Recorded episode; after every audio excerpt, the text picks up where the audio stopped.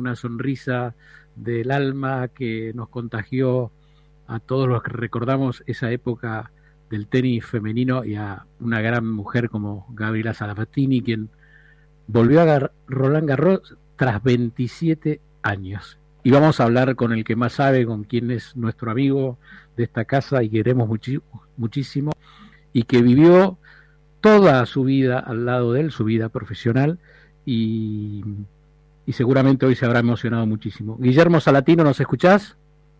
¿Cómo te va, Santiago? ¿Qué decís? ¿Qué decís? ¿Cómo viviste?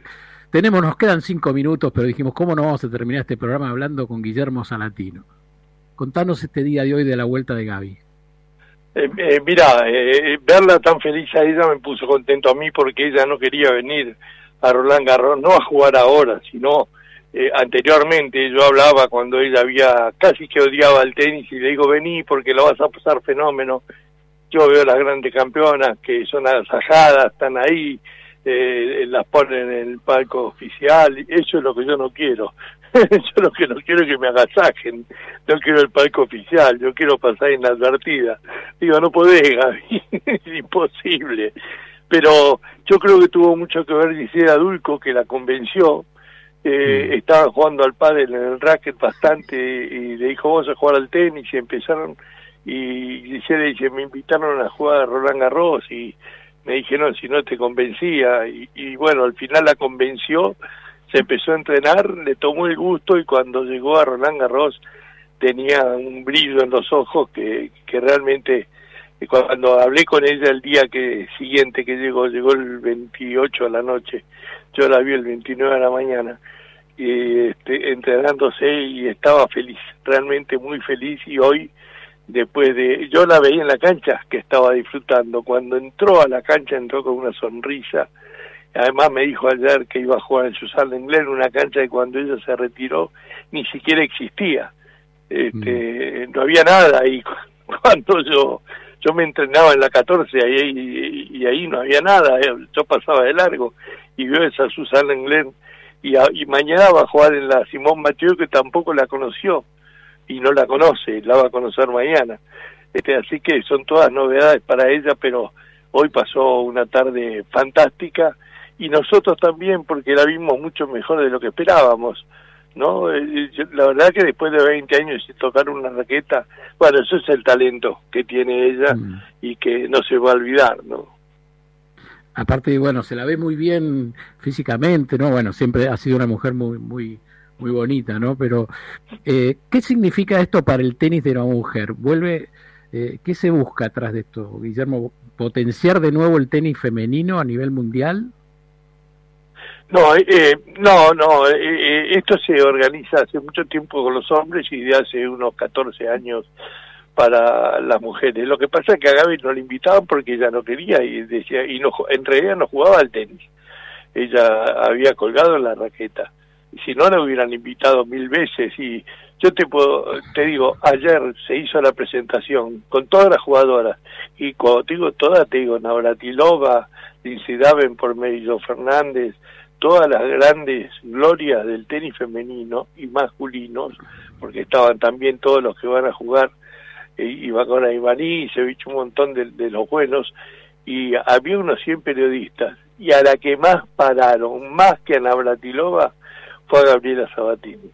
Eh, y, yo te digo, como periodista de tenis, lo que yo recibo en las redes, yo soy muy habitual a las redes, y a mí no me preguntaban ni por Nadal ni por Djokovic, me preguntaban por Gabriela Sabatini. Eh, la ansiedad que había por saber qué pasaba con Gaby, cuándo juega, a qué hora, y gente que me llamaba y me decía, voy a estar en París y quiero comprar una entrada, ¿cuándo va a jugar? Decía, había una algo que, que, llamaba poderosamente la atención. Y sí, Gabriela tiene magia, evidentemente, porque lo que provoca en, en el público y en los fans es algo único. Es, eso es un, una ídola sin querer. Para vos es un recorrido por tu vida, ¿no? Porque empezaste, la acompañaste de muy de chica. De los 13 años. Eh, los padres no viajaban y, y viajó conmigo sola, ella y Mercedes Paz los primeros torneos, la acompañaba, yo viajaba con mi mujer muchas veces, y, y sí, sí. yo la he tratado como una hija, ella a mí como un padre, eh, y tenemos una relación muy fraternal, eh, una relación de amistad que, que ella me llama, me ha llamado desde Tokio para saludarme para mi cumpleaños y este yo la he respetado siempre, tengo su teléfono y no la llamo si no es para su cumpleaños, solamente para su cumpleaños. Si le quiero hacer una nota, la llamo a que le maneja la prensa y le digo, che, ya decía a Gaby que, que le quiero hacer una nota y a los cinco minutos me llama. Pero hemos mantenido una relación, ni un sí ni un no. ¿Cuántos son? No sé, de, los 14 años tiene 50, de los 13 años tiene 52, calcula, este, hemos estado juntos salvo ahora que se retiró, desde el 96 que se retiró, la veía poco, porque la verdad que, que la hinché tanto, le hice tantas entrevistas, que después que retirada le he hecho una por año, una cosa así, y a veces han pasado un par de años sin que le hiciera ninguna entrevista, pero tenemos una, una relación increíble, muy, muy linda. Guillermo Sabatino, gracias por este contacto. Seguramente te vamos a volver a molestar en la semana. El regreso de Gaby Sabatini a Roland Garros después de 27 años, ¿eh? encandiló con su sonrisa y los mejores puntos en un día especial para su vida. Te mandamos un abrazo, sabes que aquí en Millennium te queremos muchísimo, Guillermo, y bueno, que la pases muy bien porque estás donde te gusta estar. Yo siempre digo que mi radio, así que Te mando un abrazo grande. un abrazo. Gracias. Bueno, Gise, no, no tenemos más tiempo, viene Willy. Y yo calculo que Porque yo también escuché a Cristina antes de irse de su presidencia. Yo también escuché a Cristina hace unos cuantos años antes de dejar su presidencia. 2011. 2011, anunciando que esto era inminente. Y la verdad es que después vino... ¿Cómo? Ella habló de un gasoducto, no lo, no lo recuerdo, pero puede ser, no lo recuerdo. Eh, ah, eh, cuando no, digo, cuando hizo el anuncio de Vaca Muerta, fue antes de, que finalice su gobierno, ¿verdad? Ella, en su gobierno, bueno, lo que hizo es básicamente expropiar el 51% del paquete de accionario de IPF eh, y puso, bueno, a, Vaca, IPF el principal desarrollo de Vaca Muerta, ¿no? La principal empresa de, Claro. Pues es que yo tengo tanta buena expectativa con esto, tanta buena expectativa con esto, pero por momentos, ¿sabes a qué me huele? Al tren bala. Uy, qué mala onda. te, digo cómo la, te digo cómo la veo yo que, la verdad que cómo la veo de día a día. Yo fui a Vaca Muerta cuando no existía hace 10, 11 años.